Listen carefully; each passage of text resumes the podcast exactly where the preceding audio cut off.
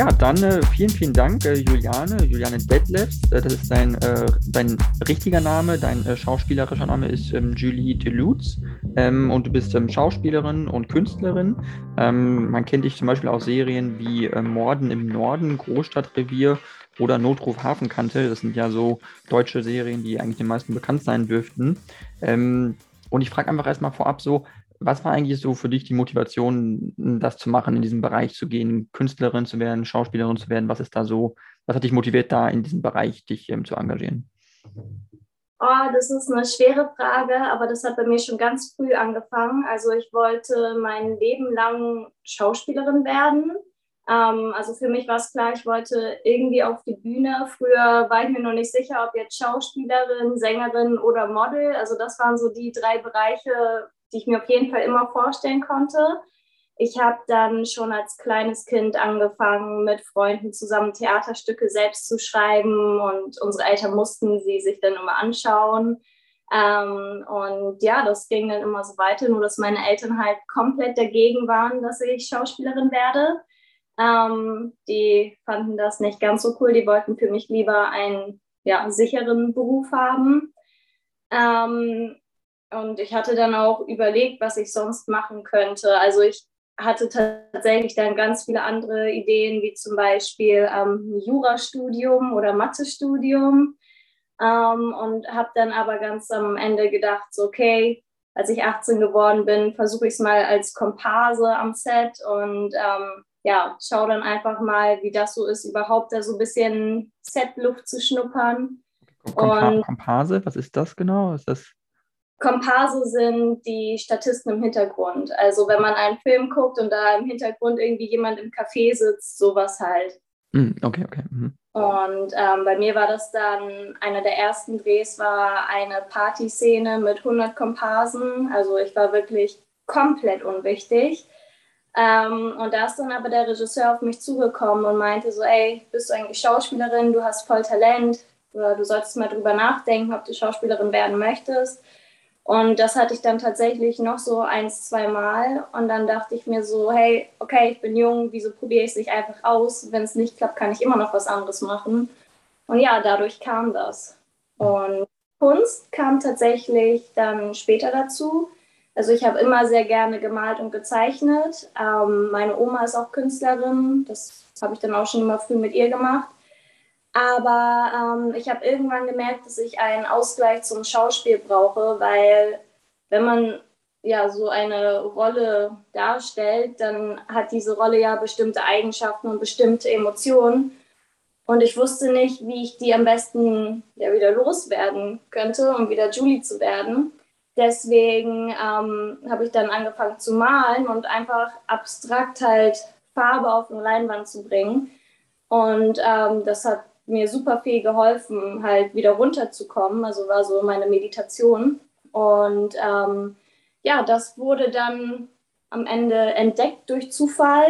Dann hatte ich meine erste Ausstellung in der Mönckebergstraße und dann ging es halt immer so weiter.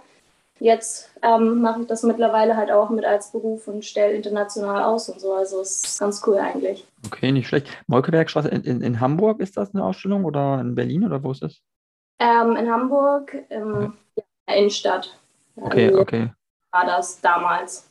Okay, also quasi für, für Künstler, die, die frei ausstellen können, ist das eine, eine Möglichkeit, sozusagen die, die ersten Werke zu präsentieren? Oder muss man da eingeladen werden? Oder nee. wie ist das? Oder? Das kam ähm, tatsächlich durch Zufall, dass ich auf ein Event eingeladen war. Und ich nehme sehr gerne zu Events meine Mama mit, einfach weil sie genau weiß, was sie erzählen darf und was nicht so. Und die ist mit einem Fotografen ins Gespräch gekommen, der zufällig auch als Galerist arbeitet. Und dem hat sie erzählt, dass ich ja auch male. Mhm. Und äh, dadurch hatte ich die Chance, in so einer Galerie auszustellen. Also ich denke, dass viele Künstler davon träumen, überhaupt eine Ausstellung zu haben. Und ich hatte dann halt gleich die große Chance. Und ja, dann lief das immer so weiter. Dann okay. kam man und so. Ja, nee, ähm, finde ich super, super spannend. Ähm, ich habe, äh, ich würde gerne ein bisschen kurz über deine Kunst vielleicht sprechen als einen Teil, weil ich das ähm, super interessant finde. Jetzt im Hintergrund ist ja auch so ein Bild von dir, das können die Zuhörerinnen und Zuhörer leider nicht sehen, aber äh, es ist, sieht sehr interessant aus auf jeden Fall, aber was ist das denn für eine Kunst, die du machst? Also ist das abstrakte Kunst? Wie bezeichnet man das? Ähm, die Kunst, die ich mache, das ist abstrakter Expressionismus. Ähm, also es ist halt wirklich, ja, ich bringe meine Emotionen auf die Leinwand und das halt genau so, wie ich mich gerade fühle. Also es ist auch jetzt das Bild im Hintergrund, das sind Sprayfarben. Ähm, ich male aber auch viel mit Acryl- oder Ölfarben, halt je nachdem, wie ich mich gerade fühle. Es ist auch immer ganz unterschiedlich, ob da dann fröhliche Farben sind oder eher dunkle. Viele meiner Bilder haben viele blaue Farben oder rot und viel Gold und Silber immer. Es muss immer glänzen und glitzern. Okay, okay, also du würdest schon sagen, es ist sehr stark abhängig davon, wie du dich fühlst, wie du äh, deine Emotionen darstellst, wie du dich selber auch äh, darstellst. Hast du eine, eine Botschaft auch, die du damit vermittelst, oder ist das mehr so einfach eine emotionale Darstellung von dir selber, das Bild vielleicht? Also in erster Linie ist die Kunst ja für mich so meine eigene Therapie immer noch. Ähm, das ist ja, dass ich dazu gekommen bin, das anderen Leuten zu zeigen, das war ja eigentlich nie mein Plan. Das heißt, die Kunst ist eigentlich immer noch für mich, um runterzukommen. Aber wenn ich dann bei Ausstellungen merke, dass es andere Leute glücklich macht, also dass die teilweise stundenlang vor einem Bild stehen und das anstarren, genau beobachten und mir dann sagen so, ey, ich weiß jetzt endlich, was du da zeigen wolltest, ich sehe das und das und das, dann macht mich das echt glücklich, weil man sieht, dass die Kunst dann auch andere erreicht.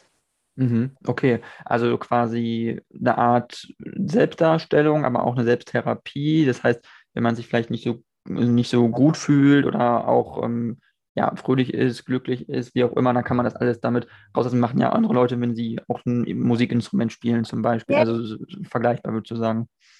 Genau, ich hatte auch bei meiner allerersten Ausstellung echt Angst davor, meine Bilder überhaupt zu zeigen, weil ich dachte, dass die Leute ja komplett mich lesen können, weil so mein ganzes Innerstes ist halt auf der Leinwand. Und ich dachte, dass sie jetzt alles über mich wissen. Aber dadurch, dass es abstrakt ist, erkennt man es ja doch nicht so direkt. Aber für mich war es so, ich öffne mich komplett und ich wusste nicht, ob ich das wirklich wollte. Okay, ähm, total spannend. Ähm, hast du eine Art Vorbild als Künstler, wo du sagen würdest, das ist sowas, wo du woran du dich orientierst oder wo du sagst, es gefällt mir gut? Oder ist das, beschäftigst du dich, sage ich mal, neben deiner eigenen Kunst auch mit anderen Künstlern, Kunstwerken? Gehst du mal ins Museum oder wie ist das so? Oder weil ich frage mich so ein bisschen ja auch als Künstler, ähm, weil du hast ja irgendwann mal angefangen, sage ich mal, malt man einfach drauf los oder hat man so Beispiele? Das ist so die Frage. Also ich habe in diesem Fall einfach drauf losgemalt, aber ich interessiere mich halt auch sehr für Kunst. Also ich gehe gerne ins Museum, ich beschäftige mich gerne mit anderen Künstlern. Ich habe tatsächlich auch überlegt, ähm, jetzt nochmal Kunstgeschichte zu studieren, einfach weil ich es interessant finde. Ähm, aber so ein richtiges Vorbild habe ich nicht. Also ich möchte ja meinen eigenen Weg da machen und deswegen möchte ich mich nicht unbedingt an anderen orientieren, aber ich lasse mich von anderen inspirieren, sagen wir so. Mhm. Okay, ja, cool. Aber ich finde es super cool. Ich finde äh, deine Bilder auch sehr, sehr schick. Äh, man kann sie im Internet auch alle nachschauen und kaufen. Ähm, ich würde äh, ganz gerne jetzt, also eine Frage, die ich mir jetzt benötige, ist, du hast ja einen Künstlernamen. Also ja. Äh, Julie Delutz oder Delutz? Julie Deluz. Deluz. Ähm, woher kam das? Warum hat, macht man das? Ist das auch typisch, sage ich mal, für die, für die Branche? Also das kommt tatsächlich so, ähm, ich heiße ja original sozusagen Juliane Detlefs. Mhm. Und ähm, ja, ich habe ziemlich schnell gemerkt, oder gerade auch meine Agentin damals, ähm, dass die Caster nicht mit meinem Namen klargekommen sind. Das war damals auch eine Zeit, ähm, da hatte ich sehr, sehr viele internationale Anfragen. Und wenn dann ein Japaner versucht, Juliane Detlefs auszusprechen, dann ist das schon sehr schwierig. Und man merkt halt auch, der Name fließt halt nicht so ganz und dadurch erinnern sich die Leute dann auch nicht daran. Deswegen wurde mir öfter, also von verschiedensten Personen ans Herz gelegt, ich soll mir doch bitte einen Künstlernamen zulegen, weil ja, ich den dringend brauche sozusagen, ähm, weil die Leute sich einfach nicht meinen Namen merken können. Und dann saß ich ganz lange ja, mit meiner Agentin zusammen. Vorher habe ich schon ganz viel, oh, sorry, Vorher habe ich schon ganz viel überlegt, ähm, ja, was ich machen könnte, wie ich mich nennen könnte. Ich wollte halt auch nicht komplett weg von meinem eigenen Namen. Und Julie war halt schon immer mein Spitzname. Deswegen ja, war das naheliegend, dass ich einfach die Kurzform davon mache sozusagen. Und ähm, ich wollte auch meine Initialen beibehalten, also das JD. Deswegen ähm, wollte ich das DE von Detlefs mitnehmen. Und ich habe in Spanien gelebt, zwei Jahre lang. Ähm, deswegen hatte ich überlegt, vielleicht dahin eine Verbindung zu nehmen. Und Luz ist Spanisch und heißt sowas wie strahlen und leuchten. Und deswegen habe ich es dann einfach zusammengesetzt, das DE Luz, also De Luz dann. Ja, und das, denke ich, kann man in den verschiedensten Sprachen ganz gut aussprechen. Ja, ja, mh. ja, nee, ähm, total cool. Ähm, du lebst ja auch in Spanien, also zumindest teilweise. Äh, wie kam das und warum? Also ich habe in Spanien gelebt, im Moment nicht. Ich bin dabei, mir da gerade wieder eine Existenz aufzubauen. So, ich hoffe, dass ich Ende des Jahres da dann wieder ein zweites Standbein habe. Mhm. Ähm, ja, für mich war es damals einfach, dass ich schon immer eine starke Verbundenheit zu Spanien hatte, also mehrmals im Jahr immer da war mit der Familie und dann irgendwann gedacht habe, so, okay, ich mache jetzt mein Abi, ich möchte gerne Schauspielerin werden. Ähm, ja, ich möchte gerne international arbeiten. Dafür muss ich meine Sprachen auf ein vernünftiges Level bringen. Deswegen wollte ich halt ins Ausland gehen. Dann dachte ich, okay, ich gehe nach Spanien, da bin ich nicht ganz so weit weg von Deutschland. Also wenn hier irgendwas ist, kann ich zurückkommen. Da kann ich dann Englisch lernen, da kann ich Spanisch lernen und dann, ja, also verbessern, ne? also nicht lernen, aber verbessern. Und so kam das damals. Dann bin ich halt ähm, irgendwann zurückgekommen für mein Studium hier und war aber zwischendurch dann immer wieder da. Aber ja. So okay, also, also es war eine, eine Studienentscheidung, war es prinzipiell eigentlich dann erstmal überwiegend für Studium dahin gegangen. Oder ich habe es gerade nicht ganz Nee, also zum Sprachenlernen bin ich dahin gegangen, so. weil ich international arbeiten möchte oder wollte damals auch schon. Dass ich gedacht habe, ich möchte Spanisch und Englisch auf ein perfektes Level bringen, dass ich in spanischsprachigen Ländern arbeiten kann und in englischsprachigen Ländern. Ähm, und für Studium bin ich zurück nach Deutschland gekommen. So. Ah, okay, okay, okay, okay. Mhm.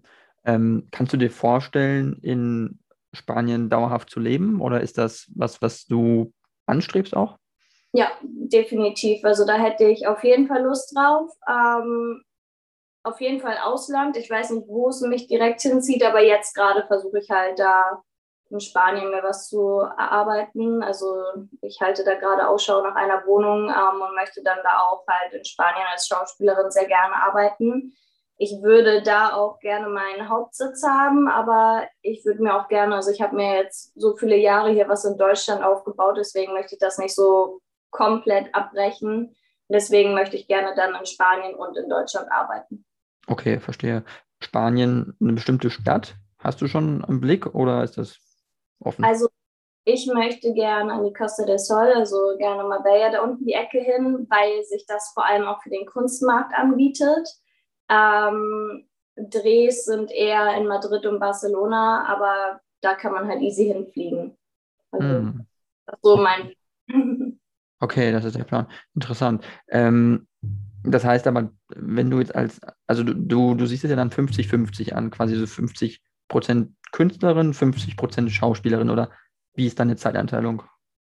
Das ist immer schwierig zu sagen. Also ich glaube, das äh, verändert sich immer viel von Zeit zu Zeit. Also jetzt gerade habe ich super viele Drehs, da komme ich sehr wenig zu malen.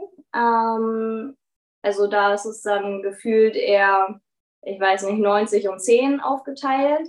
Aber es gibt auch Zeiten, da male ich viel mehr und mache weniger Drehs. Also es ist halt immer, ja, komplett abhängig, wie auch gerade so die Joblage ist. Aber ja, eigentlich, ich, ich nehme mal das so mit, was kommt und schaue mal, wie hm. ich Zeit finde. Okay, weil ähm, da würde mich interessieren, wie, wie ist denn der Tagesablauf, sage ich mal? Ist das auch normal? Äh, morgens 8 Uhr loslegen, an Schreibtisch, E-Mails checken, gucken, was reinkommt und dann, dann schauen? Oder äh, wie strukturiert ist der Tag so? Also mein Tagesablauf ist wirklich jeden Tag unterschiedlich. Ähm, das kann man sehr, sehr schlecht sagen. Ich habe aber eine sehr starke innere Uhr. Das heißt, ich wache jeden Tag spätestens um sieben auf.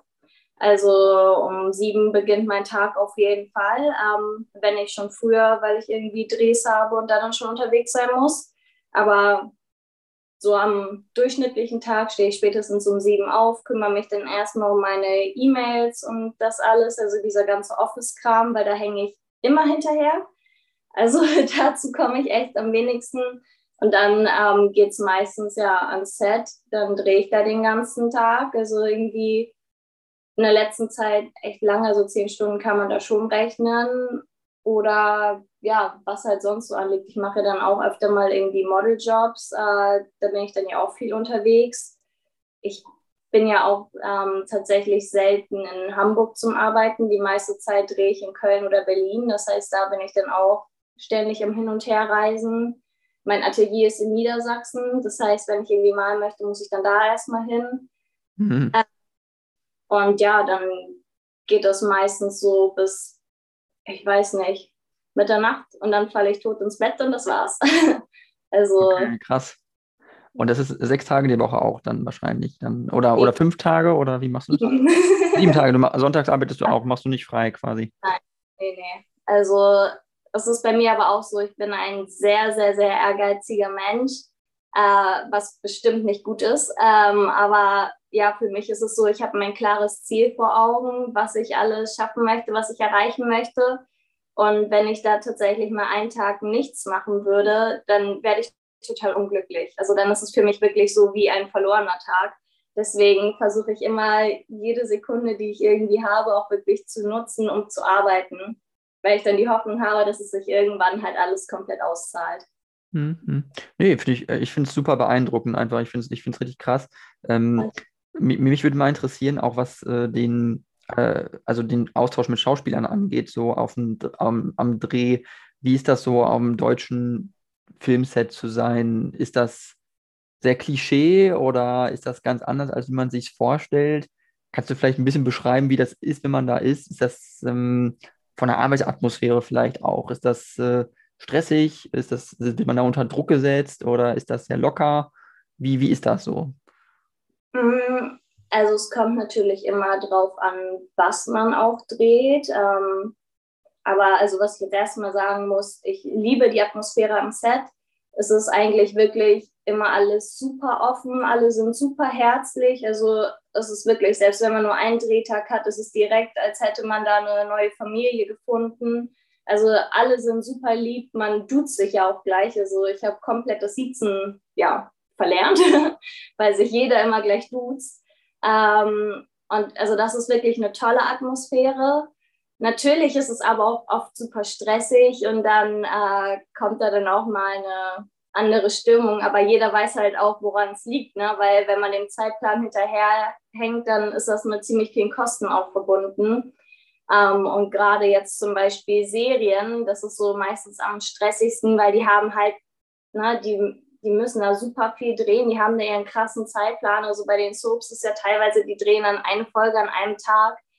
Und das ist schon ein riesiges Arbeitspensum. Also da muss es dann auch laufen. Und wenn da dann irgendwas dazwischen kommt und den Zeitplan kaputt macht, dann ist das halt einfach echt schwierig.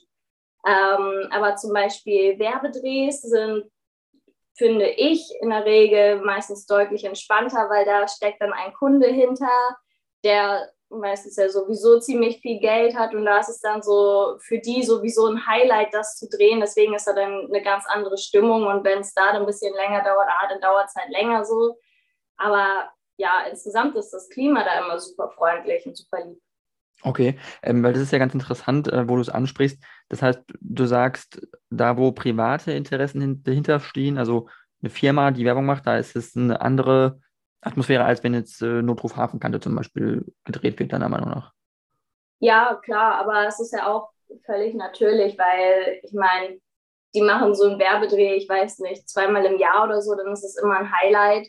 Und für Notruf Hafenkante jetzt zum Beispiel, die drehen da jeden Tag, die haben da ihren straffen Zeitplan jeden Tag. Und da kannst du nicht sagen, okay, da drehen wir den Rest morgen nach, weil morgen gibt es schon wieder einen ganz anderen Drehplan. Also deswegen haben die da halt einfach deutlich mehr Zeitdruck. Ja. Okay. Ähm, in was für einem Zeitraum wird eine Folge, wenn so eine Folge 60 Minuten dauert, sage ich mal, oder so, oder 45, ist das, wie lange ist so ein Dreh? Das ist immer ganz unterschiedlich. Das kommt voll auf die Produktion drauf an.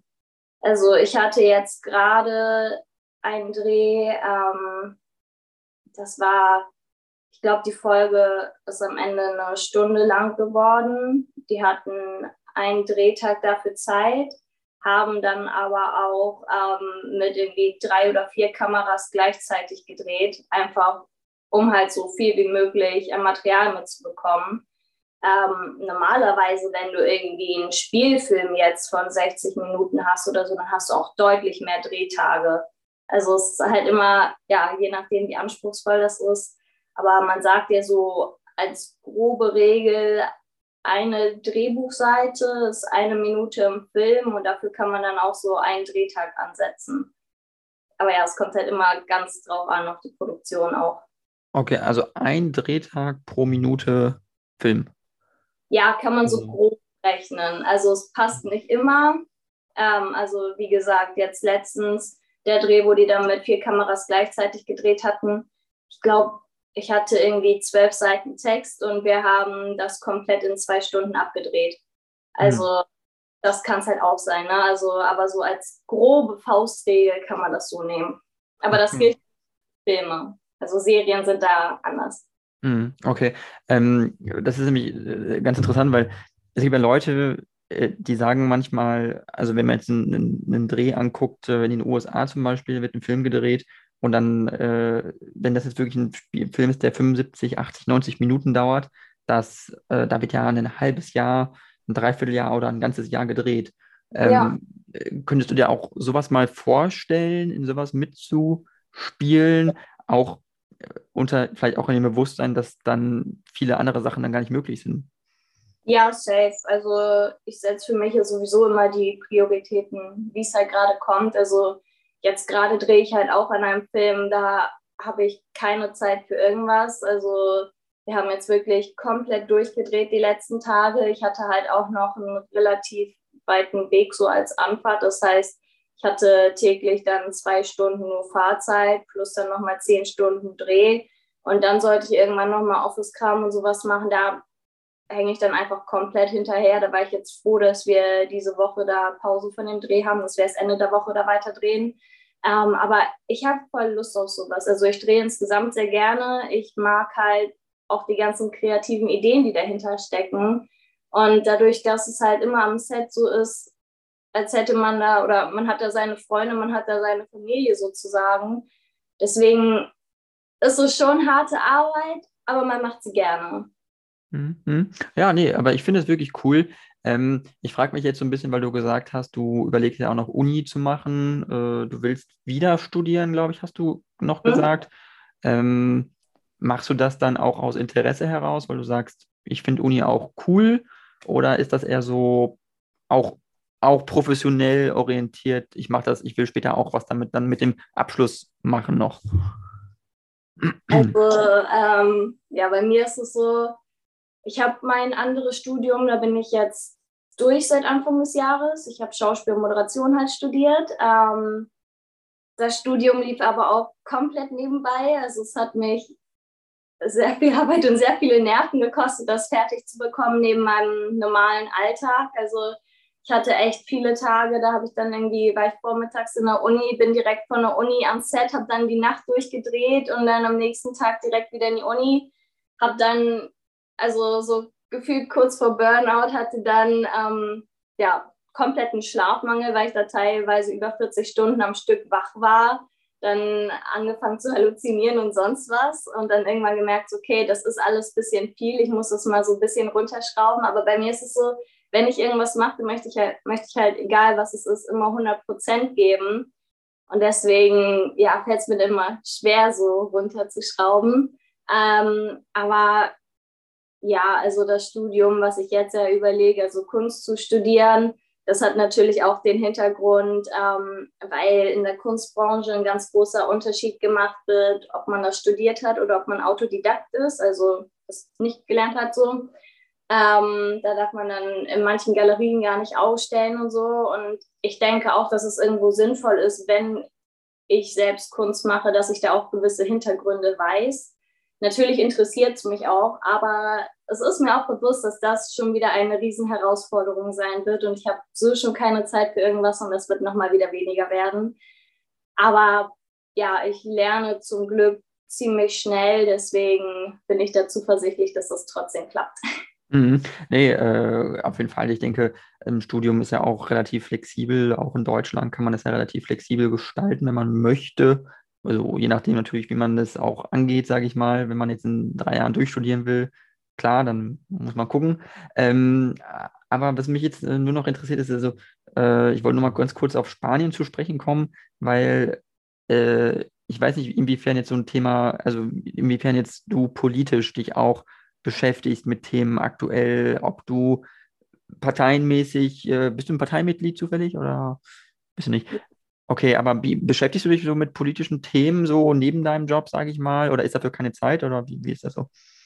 Naja, also ich gucke mir schon Nachrichten an und ich weiß so grob, was in der Welt los ist, aber es ist jetzt nicht, dass ich sage, okay, ich interessiere mich da super doll für irgendeine bestimmte Partei und setze mich damit noch mehr auseinander. Also ich gucke mir Nachrichten an und wenn ich irgendwo was lese, dann finde ich es auch super interessant und schaue da vielleicht nochmal genauer, aber ansonsten so die groben Basics weiß ich. Mhm, okay, nee, ich frage das nur, weil das, äh, das so ein bisschen sich zu, so ein roter Faden durch meinen Podcast zieht, so ein bisschen, weil ich das viele Leute frage, weil der Klimawandel aktuell irgendwo meiner Einsicht nach relativ sichtbar wird. Also ich bin jetzt auch heute in Hamburg, hier sind es fast äh, 37 Grad. Das ist, glaube ich, für Hamburg relativ krass, weil es so im Norden ist. In Süddeutschland ist es fast 40 Grad. Wie siehst du das Thema so aktuell? Ja, Klimawandel ist natürlich ein super heikles Thema. Man kann ihn nicht von der Hand weisen und ja, körperlich merke ich das auch ziemlich stark. Also ich meine, heute ist ja wirklich super heiß die letzten Tage bin ich mit Winterjacke rumgelaufen. Also es ist schon echt heftig. Ähm, ja, ich denke, da hat die ganze Politik sowieso viel zu spät reagiert. Ähm, wobei ich da auch, also ich war jetzt letztens in den USA und ähm, wenn ich da sehe, dass da die Klopapierrollen. Also da ist ja einmal das große sowieso schon mal verpackt und dann jede Klopapierrolle nochmal einzeln in Plastik verpackt oder jeder Bonbon in der Packung ist nochmal einzeln verpackt. Dann denke ich mir so, okay, wenn so ein großer Bereich dann auch so viel falsch macht, dann ist es zwar schön, dass wir uns hier in Deutschland super viel Mühe geben, aber man müsste eigentlich nochmal ganz woanders ansetzen. Aber ja, ich denke, es ist wichtig, dass da jetzt mal auch so ein gedanklicher Wandel irgendwo stattfindet. Ich habe das gestern nochmal gelesen, zufällig, dass es ja tatsächlich auch viele ähm, Schauspieler gibt. Also so Miley Cyrus hatte das gesagt, Leonardo DiCaprio, die sagen, ähm, wir wollen gar keine Kinder in diese Welt setzen, einfach weil der Klimawandel zu krass ist und die Welt geht den Bach runter, da wollen wir keine Kinder haben. Und solche Aussagen sind halt einfach krass, aber ja, es stimmt halt irgendwo, ne? Also würdest du das sogar unterschreiben, die Aussage? Würdest du auch zum jetzigen Zeitpunkt, ich meine, würdest du es wirklich sagen, es ist so drastisch, ich kann mir nicht vorstellen, eine Familie zu gründen irgendwann? Nee, also ich möchte auf jeden Fall Familie gründen, ähm, wobei ich auch schon früh beschlossen habe, ich hätte zwar auch gerne ein eigenes Kind, aber ich würde gerne auch ein Kind adoptieren aus irgendeinem Krisenland oder so. Also irgendeinem Kind, was sonst halt nicht die Chance hätte, eine Chance geben. Das wäre mir halt wichtig. Das würde ich gerne machen. Das habe ich seit Jahren vor. Aber ja, ich möchte auf jeden Fall schon gerne Familie, auch wenn ich es natürlich mit der Welt alles ein bisschen kritisch sehe, definitiv. Aber ja, man muss ja nicht viele eigene Kinder in die Welt setzen, sondern wenn man anderen helfen kann, dann kann man ja da ansetzen. Mhm. Ähm, du hast äh, Leonardo DiCaprio angesprochen.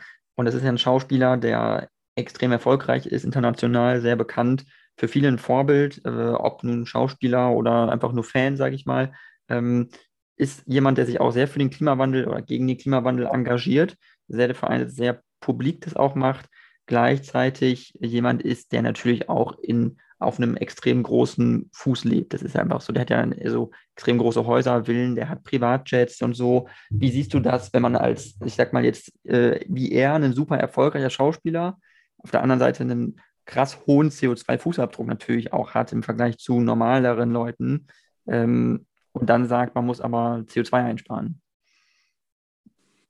Ja, da bin ich so ein bisschen hin und her gerissen, weil ja, er hat sich halt auch irgendwo einfach erarbeitet. Und also klar, das ist nicht toll, wenn er da jetzt so im Privatjet durch die Gegend fliegt. Das muss vielleicht nicht unbedingt sein.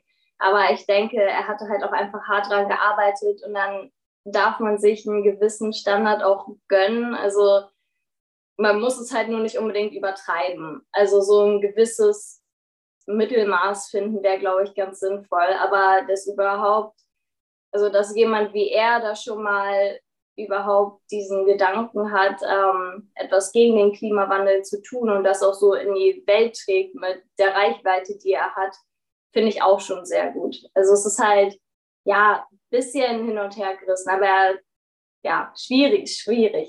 Ist, genau, ich, ich will auch gar nicht sagen, ich habe nichts dagegen, wenn Leute äh, einen Privatjet haben oder so, wenn sie sich das leisten können und wenn sie erfolgreich sind. Die Frage ist nur, wie schlau ist das, wenn man einen super krassen Lebensstil hat und dann sich aber als total grün Öko darstellen möchte. Das sind für mich nur Dinge, die manchmal nicht so ganz zusammenpassen. Also kannst du das so ein bisschen nach ja. nachvollziehen? Also ich verstehe voll, was du meinst. Ähm, aber es ist halt wirklich ja, ein schwieriges Thema. Ich bin da auch irgendwie hin und her gerissen. Weil einerseits ist es toll, dass er sich überhaupt da engagiert und ich möchte ihm auch, also ich gönne ihm das voll. Er hat ja hart in seiner Karriere gearbeitet, dass er sich sowas da überhaupt jetzt leisten kann. Hut ab. Andererseits ist es vielleicht alles ein bisschen zu doll, aber ja, ich glaube, in den USA ist es sowieso nochmal ein ganz anderer Lebensstil als hier. Das heißt, vielleicht können wir es auch gar nicht so nachvollziehen, was da so abgeht. Mhm, auf jeden Fall, also die, die CO2, ähm, der CO2-Ausschuss pro Kopf ist ja in den USA nochmal deutlich höher als in Deutschland. Ähm, deswegen ist das klar. Ähm, das Thema USA ist ja als für jemanden, der Schauspieler schon spannend, kann ich mir vorstellen. Wie ist das für dich? Du hast gesagt, du warst jetzt in den USA kürzlich. Ähm, kannst du dir vorstellen, auch dahin auszubranchen, sage ich mal, und äh, zu gucken, was man da machen kann? Voll. Also, ja, wie gesagt, ich nehme es so ein bisschen, wie es kommt. Ähm, eigentlich hatte ich damals vor, in die USA zu gehen. Ähm, dann kam halt Corona, deswegen war es schwierig. Mhm. Deswegen bin ich in Deutschland geblieben. Ähm, wäre Corona nicht gewesen, wäre ich jetzt schon definitiv im Ausland. Ähm, aber ja, jetzt für den Zeitpunkt denke ich einfach, dass ähm, Spanien da noch dichter ist, dass ich mir da genau sowas aufbauen kann, weil die halt auch einfach super tolle Produktion haben. Und ich denke, also es ist ganz deutlich, dass USA und Spanien, dass sie dem deutschen Filmmarkt doch ziemlich voraus sind. Ähm, also meiner Meinung nach. Aber ich hätte super Lust, irgendwann in den USA zu leben. Also ich liebe Kalifornien. Ich könnte mir gut vorstellen, dahin zu gehen. Ich bin sowieso so ein Sonnenmensch, deswegen ist Hamburg doch manchmal kritisch, wenn es nicht gerade so warm ist wie heute. Ähm, aber ja, ich schaue mal, was kommt und je nachdem passe ich mich an. Mhm. Also, ähm, weil, weil das ist ja auch das, ist es dann schwer, weil du musst ja einen, hast du einen Agenten, machst du das für dich selber, organisierst du dich selber und weil man muss ja auch dann Jobs, sage ich mal, mal erstmal kriegen. Ich habe eine Agentur, ich habe eine Agentin, die sich um das alles bei mir kümmert. Okay, und dann vermitteln die dir auch so Sachen, weil, weil ich glaube, das ist ja das, auch in, in, in Hollywood ist wahrscheinlich auch der Druck extrem hoch, oder? Also ich meine, es ist ja so, viele Leute wollen das auch gerne, viele wollen da gerne hin. Es ist auch verständlich, aber es gibt ja nur eine begrenzte Anzahl an Jobs, sage ich mal, an, an Filmen, an, an Rollen und ähm, äh, also was macht man dann auch da so ein bisschen, also um da wirklich reinzukommen, sage ich mal, ist das, wie, wie macht man das überhaupt? Also wie würde man es anstellen? Weil du hast es ja, du hast ja die Erfahrung für den deutschen Filmmarkt eigentlich schon. Also muss man da auch Leute kennen? Geht es da auch ein bisschen so um Connections und so? Oder wie, wie ist das? Das ist schwierig. Es geht am Ende immer um Kontakte und um Glück. Ähm, also ja, es ist, es ist wirklich schwierig. Also jetzt läuft es ja so bei meiner Agentur. Ähm, da kommen dann die Anfragen, also die Caster kommen dann auf meine Agentur zu und sagen, wir wollen jetzt von Julie ein Casting haben oder wir wollen Julie gerne besetzen. Ähm, natürlich geht es aber auch darum, dass man auf Events ist und da mit Leuten ins Gespräch kommt. Ähm, das ist halt einfach so, also in der Filmbranche geht viel auch unter der Hand, ähm, was für mich halt auch super schwierig ist, weil meine Familie kommt so gar nicht aus der Filmbranche. Ich hatte da gar keine Kontakte. Das muss man sich dann halt wirklich mit der Zeit irgendwo aufbauen. Ähm, wenn man jetzt aber die USA nimmt, das ist halt noch mal ein bisschen schwieriger, weil da überhaupt erstmal so eine Arbeitserlaubnis und das alles zu bekommen, ist halt ja nochmal was anderes. Und dann musst du da eigentlich schon mal einen festen Job haben, damit du überhaupt bei Drehs dich da vorstellen kannst, um da Castings zu machen. Wenn du da aber einen anderen Job hast, ja, fehlt natürlich auch irgendwann die Zeit dafür.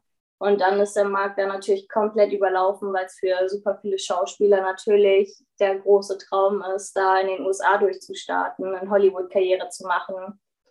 Und hm.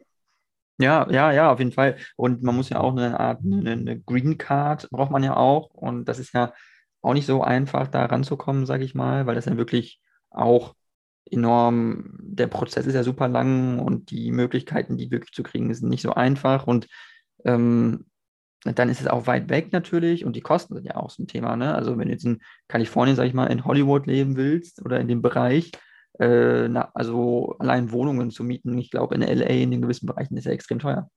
Ja, ist es. Also ich hatte auch mal geschaut, was es da kostet, so eine Wohnung zu mieten.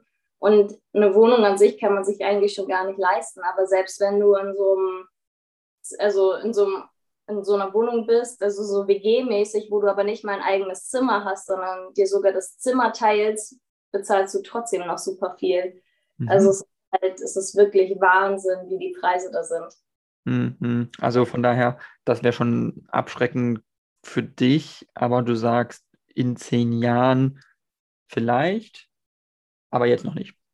Nö, ich, ich weiß gar nicht. Also es ist halt wirklich schwierig. Ich lasse da komplett auf mich zukommen. Also wenn ich jetzt irgendwie, also für mich wäre es, glaube ich, das Beste, wenn ich irgendwie eine Anfrage von einer Produktion da aus den USA hätte, dann wäre es natürlich auch die würden sich dann ein bisschen um den Aufwand da auch kümmern, dann müsste ich da halt dann nur eine Wohnung finden. Ich habe da auch Kontakte, also ich könnte da auch unterkommen. Also so ist nicht, aber ja, also jetzt gerade ist für mich einfach nur nicht der Zeitpunkt für die USA. Aber kann auch sein, dass sich das in zwei Monaten schon wieder ändert. Aber jetzt mhm. gerade eher so den spanischen Markt ins Auge gefasst. Okay, weil äh, nur dazu auch, äh, was jetzt also Dürren angeht und Hitze, wenn wir sagen, jetzt in Hamburg sind es jetzt 38 Grad, schon heftig. In Kalifornien äh, ist es also lange Perioden extrem trocken, sehr, sehr heiß. Ähm, ich sage jetzt nicht, das ist, das ist, kein Problem oder so, aber man muss da eine Klimaanlage haben. Also äh, in den Sommermonaten, äh, ich war jetzt mal nur, ich habe ja nicht lange gelebt, ich war also in den USA nur nach der Schule ein Jahr, aber das war eine Ostküste und dann war ich halt zwei Wochen in Kalifornien und im Sommer und das ist heftig. Also wenn du da wirklich äh, dauerhaft leben willst, das ist schon, also das ist eine Gewöhnungssache dann irgendwo am Ende, ne? Man muss sich dran gewöhnen. Ja, es ist voll eine Gewöhnungssache, aber ich komme deutlich besser mit Hitze zurecht als mit Kälte. Und ähm, ich war ja auch im Sommer in Kalifornien und so und das ja, macht mir jetzt nicht so viel. Also klar, es ist Hitze, man muss wissen, wie man damit umgeht. Aber ja, ich fühle mich da eigentlich wohl, also mit der Wärme insgesamt, egal ob die Wärme jetzt in Spanien ist oder sonst wo, aber da ist so meine Wohlfühltemperatur, so wie es jetzt gerade ist. okay, also du bist schon jemand, der sagt, okay, 38 Grad ist schon besser als ja, zu kalt. Also äh, ich sag mal, also Skandinavien wäre jetzt nichts äh, für dich, wo du sagen könntest, weil es gibt ja auch Leute, die sagen, mh, hm, also Kopenhagen finden alle ganz toll. Ich weiß gar nicht warum, ehrlich gesagt, manchmal, warum Kopenhagen so beliebt ist, aber ich habe das Gefühl, in unserer Generation ist äh, das so ein Traumziel für viele. Kannst du dir das erklären, warum das ist? Nö. Okay. Also, äh, Oder zum ja. Studieren zumindest. Manche, viele sagen auch zum Studieren wäre es super, dahin zu gehen. Ich weiß nicht. Also ja, es ist eine ganz hübsche Stadt so. Aber für mich ist das definitiv gar nichts. Also mich zieht so in alle Länder, wo es warm ist. Ähm, aber ja, so Skandinavien und so, das reizt mich einfach nicht. Also ich denke, man sollte es auf jeden Fall gesehen haben, aber länger da bleiben, für mich nicht. Die, die Dunkelheit ist ja auch so ein Thema, dann irgendwann im Winter, wenn es dann äh, die Nächte extrem lang sind und die Tage nur vier, fünf Stunden haben und das wäre nichts für dich, wo du sagen würdest. Nee, also so mit der Dunkelheit würde ich nicht zurechtkommen, mit der Kälte würde ich nicht zurechtkommen. In Schweden an irgendwelchen Seen mit ganz vielen Mücken würde ich nicht zurechtkommen. Ich habe auch also mittlerweile super viele Allergien entwickelt, also so in den letzten zwei Jahren. Und ich hatte dann vor einem Jahr oder so einen Dreh in Dänemark.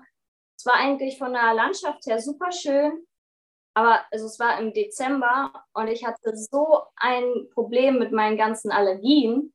Also das war halt wirklich krass, weil ich dann gegen die Dünengräser und sonst was da allergisch war.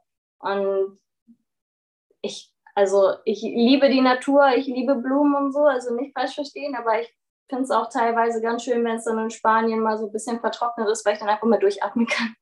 Dü äh, Dünengräser in Schweden oder was war das jetzt? In Dänemark. Ach, in Dänemark. Was sind denn Dünen? Achso, die langen, die aus dem Sand. Auf den Dünen da am Strand wachsen. Okay, dagegen kann man Allergien entwickeln, das wusste ich nicht. Ja, ja, aber das ist in Deutschland, also so Sylt, Heiligenhafen, sonst wo, also gibt es die Gräser genauso. Also insgesamt Gräser und sowas bin ich halt einfach allergisch. Okay, okay. Ja, nee, dann ist es wahrscheinlich besser auf jeden Fall, äh, wenn es sowas in Spanien nicht gibt, da dann das äh, entsprechend zu nutzen. Ähm, ja, ich wollte eigentlich noch ein anderes Thema bei dir, mit dir ansprechen, hatte ich ja auch, glaube ich, dir einmal kurz eine E-Mail auch geschickt. Und zwar, ähm, du bist ja also aktiv auch auf Instagram, äh, da hast du äh, fast 34.000 Follower und ähm, es gibt ja jetzt auch äh, TikTok, ist ja auch ein neues, relativ, relativ neues soziales Netzwerk. Ähm, wie schätzt du das ein? Auch so mit der Langlebigkeit von Instagram, sage ich mal, als soziales Netzwerk, wo man nicht genau weiß, wie lange wird es überhaupt noch bestehen, wie schnelllebig ist das Ganze. Wenn man mal zurückguckt, nur kurz das Beispiel, Facebook war ja, kam 2006, 2007, glaube ich, nach Deutschland so ungefähr, war dann so gute fünf, sechs, sieben Jahre richtig stark genutzt, aber dann hat er auch schon stark nachgelassen. Also wie, wie siehst du das, so die, die Schnelllebigkeit der sozialen Netzwerke? Das ist auch hier sehr schwierig. Also Instagram hat noch andere Vorteile als TikTok, finde ich. Also dass man da überhaupt Fotos posten kann. Also TikTok ist halt wirklich super schnelllebig. Da postest du ein Video und am nächsten Tag erinnert sich schon wieder keiner mehr daran. So ungefähr. Bei Instagram hast du dann ja doch nochmal mehr so ein Portfolio, wo man auch die Bilder sehen kann. Und ich weiß, dass ähm, ich mache Instagram, weil es mir halt einfach ans Herz gelegt wurde, weil mittlerweile halt die ganzen Caster und so, die schauen als erstes auf dein Instagram, weil es dich am besten irgendwie widerspiegelt. Also es war schön und gut, dass ich da Schauspielfotos auf irgendwelchen Portalen habe oder auch ein Showreel, aber wenn die sehen, was ich so in meiner Freizeit habe, meinen die mich ja halt ganz anders einschätzen zu können. Deswegen ist Instagram halt einfach für mich, für die Arbeit wichtig. Ähm, und ich denke halt, dass Instagram andere Vorteile hat als TikTok. Es ist aber schon eine große Konkurrenz und ich denke auch, dass ähm, Instagram ein bisschen aufpassen muss, weil die ab und zu ein bisschen sehr versuchen, TikTok nachzueifern. Also ob es jetzt mit den Reels ist oder dann andere Funktionen, die sie dann teilweise versuchen, wo sich dann schon die ganzen Instagram-Nutzer ja gegen auflehnen. Ähm, also es ist halt schon wichtig, dass Instagram halt wirklich auch so als Fotoplattform da noch das Ganze beibehält. Dann denke ich, haben die noch eine längere Lebdauer. Aber man, man weiß halt wirklich nie, was als nächstes so Social Media mäßig kommt. Deswegen würde ich da auch gar nicht zu viel Augenmerk drauf legen, weil es kann halt wirklich, ne, es ist das Internet, es kann von einer einen Sekunde auf die andere, kann jemand das löschen kann, Meta sagen, ey, wir wollen jetzt Instagram nicht mehr in Deutschland haben und dann ist es weg. Keine Ahnung, man weiß ja nie, was da so kommt. Aber ja, also ich mache es einfach, weil ich es für meinen Job brauche. Aber ich würde aufpassen, also weil viele stecken, glaube ich, ihr ganzes Leben da rein und das ist gefährlich. So. Mm, interessant. Also du sagst, es ist gefährlich, weil man nicht weiß, wie lange das noch anhält. Man, man weiß nie, wie lange das geht. Und ähm, ich glaube, viele verlieren so ein bisschen die Realität aus dem Blick. Also ich habe teilweise Freunde, die dann zehn Stunden am Tag auf Instagram hängen, wirklich jede Sekunde aus ihrem Leben filmen, fotografieren, da posten. Und für die Reichweite von denen ist es natürlich super. Die Follower freuen sich darüber, das alles zu sehen. Aber ja, ich finde, es ist auch wichtig, mal ja, Momente ohne die Kamera zu genießen. Also wenn ich zum Beispiel im Urlaub bin, habe ich nicht die ganze Zeit das Handy am Start, weil ich dann auch einfach die Ruhe brauche. Aber ja, jeder wie er meint. Aber wenn man wirklich nur in dieser Welt lebt, in dieser Instagram-Welt, dann könnte es einem schon den Boden unter den Füßen wegreißen, wenn es das dann irgendwann nicht mehr gibt. Mhm. mhm. Nee, ich, ich sehe das eigentlich genauso wie du.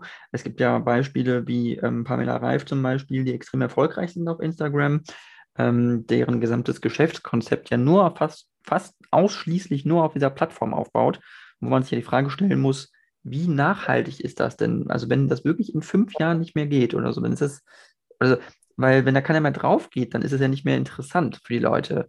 Und dann kommt das nächste, dann kommt jetzt TikTok und dann kommt es irgendwas nach TikTok nochmal. Und dann macht man vielleicht manchmal Menschen auch was vor, wenn man sagt, die können alle nur darüber jetzt erfolgreich sein oder so. Also das ist ne, irgendwo diese, diese, diese Hypes, die es auch so gibt. Ich meine, das ist bei Podcasts natürlich ähnlich. Man weiß auch nicht, wie lange Leute Podcasts hören oder so. Ob das Bestand hat, keine Ahnung. Aber Kunst ist was, was auf jeden Fall dauerhaft Bestand hat, was, was physisch ist und was, was bleibt, ne? was nicht irgendwie weggeht. Das, das hängst du dir halt äh, hin und das bleibt dann für immer da. Also in dem Sinne hat das schon was nachhaltig Langfristiges, was du ja machst, was wirklich Bestand hat auf Dauer und nicht irgendwie, wie du sagst, nach fünf Sekunden weggewischt wird. Ja, wobei ich finde, jeder kann es wirklich so machen, wie er möchte. Für mich ist das halt hier einfach mit dem ganzen physischen, was in der Hand zu haben, ist für mich wichtiger. Ich bin auch ein Mensch, ich bin super ungern am Handy. Also klar, beantworte meine Mails, ich kümmere mich um Instagram und so. Aber wenn ich das nicht müsste, wäre ich die Erste, die sich dafür jemanden suchen würde, der das für mich macht, weil ich da einfach keine Lust drauf habe.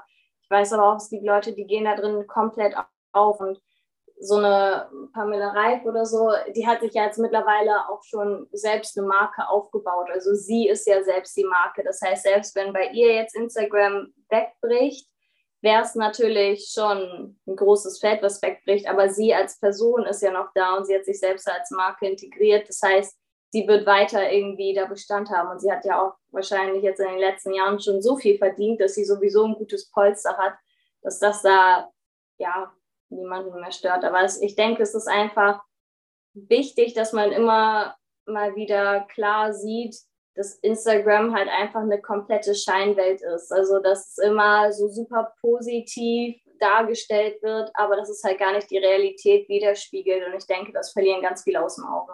Mhm, interessant, dass du das sagst. Äh, was würdest du so Zuhörerinnen und Zuhörern jetzt raten, die den Podcast hören? Ich meine, es sind auch viele äh, junge Leute, die auch hier zuhören, äh, sich nicht zu sehr darauf einzulassen in dem Sinne oder vielleicht auch, äh, würdest du sogar sagen, vielleicht mach dir einfach, also jetzt, wenn du es noch nicht hast, äh, mach, dir kein, mach dir keinen Account, weil es ist halt nicht notwendig oder ist also nicht überlebenswichtig? es ist nicht überlebenswichtig. Äh, es kommt aber immer darauf an, was für einen Job du machst. Also für meinen Job brauche ich es. Ich muss Instagram haben. Und ich denke auch irgendwo, dass Instagram zum Beispiel jetzt schon sinnvoll ist, um am sozialen Leben teilzunehmen. Also es ist nicht notwendig, aber es bietet Möglichkeiten. Es gibt ja auch viele gute Sachen, die man da sieht. Also wenn da jetzt irgendwelche Restaurant-Tipps oder Dinge, die man unternehmen kann. Wenn sowas da gezeigt wird, ist es ja auch cool. Also es bietet ja auch viel Inspiration. Aber ich denke einfach, man sollte so ein bisschen die Augen offen haben und das nochmal alles hinterfragen, weil es ist nicht die Realität. Es zeigt halt nur die positiven Seiten und oft stecken da ganz andere Menschen hinter, die oft super unzufrieden sind und nur ihr Leben ganz anders zeigen. Es ist halt nicht immer alles positiv. Also es gibt auch schlechte Tage, das muss man sich einfach bewusst machen. Und ich denke, Instagram ist schon, kann man schon gut nutzen, aber man sollte, oder auch TikTok, wie auch immer, aber ich denke, man sollte einfach nicht komplett nur das benutzen. Man sollte auch daran denken, dass die Realität viel wichtiger ist, dass man was unternimmt, dass man rausgeht in die Natur, dass man was mit Freunden macht ja. Auf jeden Fall, definitiv. Ich bin, ich bin voll auf deiner Seite. Also ich finde, du hast eine sehr gute Argumentation, eine klare Sicht auf die Dinge. Ich glaube, es ist echt wichtig. Ähm, jetzt äh, kurz äh, zum, ich will jetzt auch nicht zu viel von deiner Zeit stehlen, weil ich weiß, du bist viel beschäftigt und sehr ehrgeizig. Ähm, aber ich finde, das ist auch was, was ich nochmal wie ein roter Faden durch meinen Podcast sieht. Und zwar, das ist, ähm, ich weiß, du sagst, du bist nicht politisch, aber ich muss es trotzdem ansprechen. Und zwar ist es der Krieg in der Ukraine. Und zwar, dass der nach wie vor läuft, dass wir viele Flüchtlinge aus der Ukraine nach Deutschland haben. Ähm, und wir haben in Europa einfach eine große Unsicherheit, was passiert. Wir haben jetzt, was du bestimmt auch mitbekommen hast, die Möglichkeit oder die, die, das Risiko, dass kein Gas mehr aus Russland geliefert wird, dass wir kalte Wohnungen haben im Winter und so. Wie siehst du diese ganze Thematik aktuell? Wie, wie hast du Angst auch so ein bisschen? Bist du da besorgt äh, oder ne? beobachtest du es gar nicht so sehr, weil du dich willst, du willst dich nicht davon so sehr beeinflussen lassen vielleicht? Also ich verfolge das schon komplett. Ich kriege da auch schon sehr viel mit. Ich habe auch schon mit ähm, ukrainischen Schauspielern zusammengedreht jetzt in der letzten Zeit, die halt wirklich gerade erst geflüchtet sind. Deswegen bekommt man schon immer wieder mit. Ähm, es ist natürlich auch alles sehr kritisch. Ich weiß nicht, wo es dann noch hingeht. Ich denke, wir sollten uns da auf jeden Fall in Acht nehmen, weil das da könnte noch was auf uns zukommen. Ich hoffe natürlich, dass es eine andere Möglichkeit gibt und die sich so einigen. Das sehe ich aber noch nicht so ganz. Also ich denke, wir sollten uns das schon irgendwo aufs Schlimmste gepasst machen. Andererseits denke ich auch, dass wir uns nicht komplett damit verrückt machen sollten. Also in Deutschland ist schon wirklich super viel Berichterstattung. Wenn man jetzt zum Beispiel Polen nimmt, die viel dichter an dem Krieg dran sind, da wird kaum was darüber berichtet. Ähm, also Echt? Okay.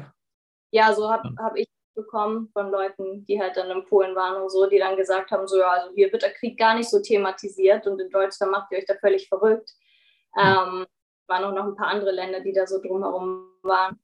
Also es ist schon alles sehr kritisch und wir sollten vorsichtig sein aber man sollte sich nicht komplett verrückt machen, weil dann wird man auch nicht mehr glücklich. Also wenn man nur noch die ganze Zeit jetzt darüber nachdenkt, dann ja, vergisst man irgendwie sein eigenes Leben zu leben. Also ich habe es super doll gemerkt, dass ich dann irgendwie nebenbei beim E-Mails beantworten mir die ganze Zeit auf N24 die Berichterstattung angeschaut habe und irgendwann dann super unglücklich war. Und auch wenn ich mir anschaue, was die da im russischen Fernsehen alles für Propaganda machen, wie die zeigen, wie sie England angreifen können oder so oder auch Deutschland, dann macht einem das schon Angst, definitiv. Und ähm, ja, aber es ist zum Glück noch nicht hier und deswegen sollte man jetzt auch erstmal versuchen, einen klaren Kopf dabei zu behalten.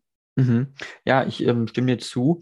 Ähm, es gab ja äh, ein, Konglomerat von, von Künstlerinnen und Künstlern aus Deutschland und Schriftstellern, Philosophen, die einen Brief veröffentlicht haben, ich glaube, es war in der Zeit oder so, wo sie geschrieben haben, dass sie ähm, für eine friedliche Lösung des Konfliktes sind, was erstmal natürlich was Sinnvolles ist. Irgendwo will man natürlich den Konflikt befrieden, aber sie haben halt gesagt, geschrieben, wir ja. möchten, äh, dass dieser Konflikt beigelegt wird, indem man einfach äh, jetzt Verhandlungen eingeht.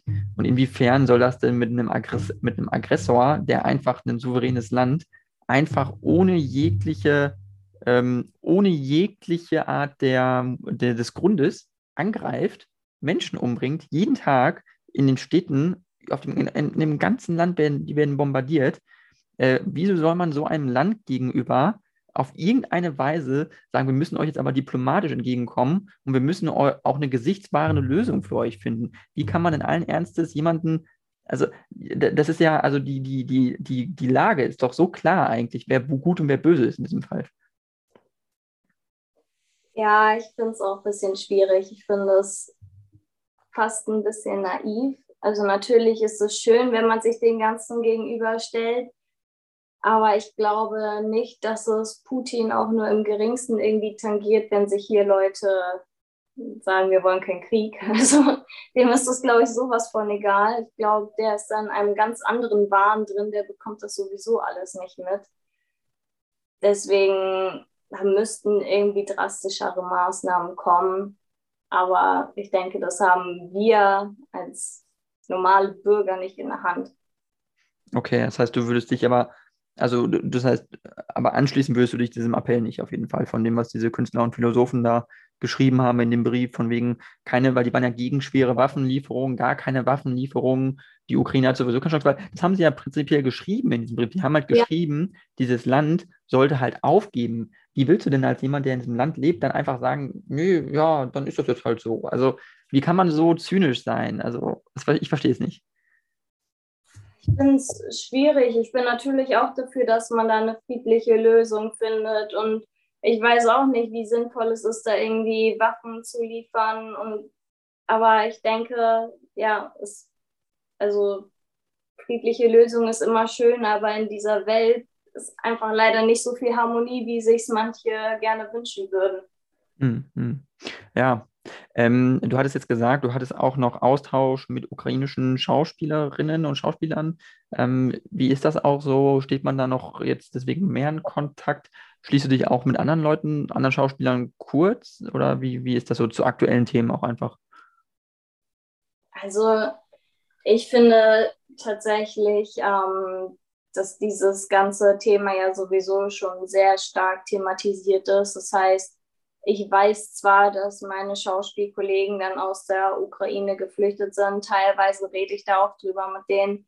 Aber man versucht da eigentlich ganz andere Themen zu haben, weil es ja sowieso schon Dauerthema ist. Wenn man dann über den normalen Tagesablauf spricht, ist das teilweise viel schöner, finde ich. Weil es ist, an jeder Ecke wird man damit konfrontiert. Und die haben da ja noch einen ganz anderen emotionalen Hintergrund auch. Da brauche ich das dann nicht als Außenstehende noch wieder aufreißen bei denen. Mm, mm, mm. Okay, verstehe. Und ähm, das heißt, äh, man meidet diese Themen dann vielleicht auch so ein bisschen und möchte eher über vielleicht schauspielerischen Alltag auch sprechen oder so, im Zweifel. Also, ja, ich meide sie persönlich ganz gerne, wenn ich ehrlich bin. Also klar, wenn ich merke, dass jemand gerne darüber reden möchte, dann habe ich immer ein offenes Ohr für die anderen Menschen. Ähm, ich habe auch eine Kollegin, die ähm, ja, mit der habe ich hier dann zusammengearbeitet. Ihre ganze Familie ist in der Ukraine, ihr Bruder ist ja jetzt im Krieg und so. Das ist natürlich schrecklich. Sie ist auch fix und fertig. Aber ja, wenn sie reden möchte, bin ich da für sie. Aber ansonsten ist es, denke ich, auch ganz gut, wenn man so Leute mal wieder so ein bisschen ins Jetzt zurückholt, weil sie kann ja tatsächlich nichts daran ändern, dass ihr Bruder da jetzt im Krieg ist. Sie muss ja aber auch irgendwie weiterleben. Und deswegen, wenn man dann zusammen Eis isst oder so, finde ich es persönlich schöner. Mhm. Ich kann ja auch eine, das ist ja auch eine Art von Trost im Prinzip und eine Art von Ablenkung und nicht, es hilft manchmal nicht. Ich glaube, du hast in dem Sinne recht, dass wir es in Deutschland total viel thematisieren und super verrückt machen über Themen, die uns jetzt noch nicht mal, also, also jetzt ist es noch nicht so weit. Zum Beispiel so Gas ist noch da, die Wohnungen sind noch warm. Aber ja. klar, wenn es kalt wird im Herbst, ist nicht schön. Also ich habe eine Wohnung, da ist eine Gasheizung drin. Ja, also wenn da jetzt kein Gas mehr kommt, meine Wohnung wird kalt, ist auch uncool. Dann muss ich mir so Elektroheizgeräte anschaffen oder sowas. Wahrscheinlich. Das würdest du vermutlich Echt? vielleicht auch machen. Obwohl in Spanien wird es nicht so kalt. Aber du lebst Spanien. ja gar nicht in Spanien aktuell, stimmt. Du bist ja gar nicht in Spanien.